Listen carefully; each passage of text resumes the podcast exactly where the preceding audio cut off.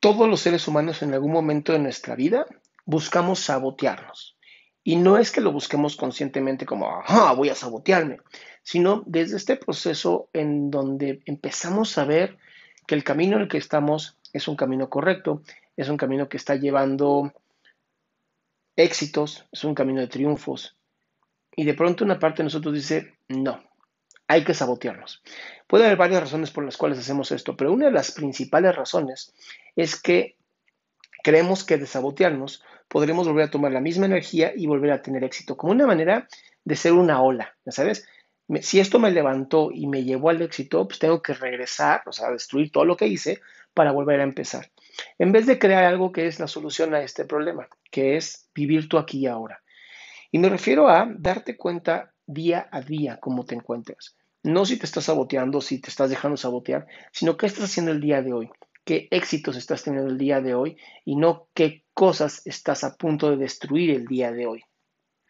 Justamente por eso nos autosaboteamos, porque estamos piense y piense cómo la voy a echar a perder, cómo voy a hacer esto, destruirlo, cómo voy a, ya sabes, en vez de estar viendo lo positivo, viendo cómo has trabajado para construirte y qué más del pasado, del éxito puedes tomar para seguir adelante, no, es como tengo que destruirme ahorita para volver a empezar, para volver a tener esa necesidad que me llevó al éxito.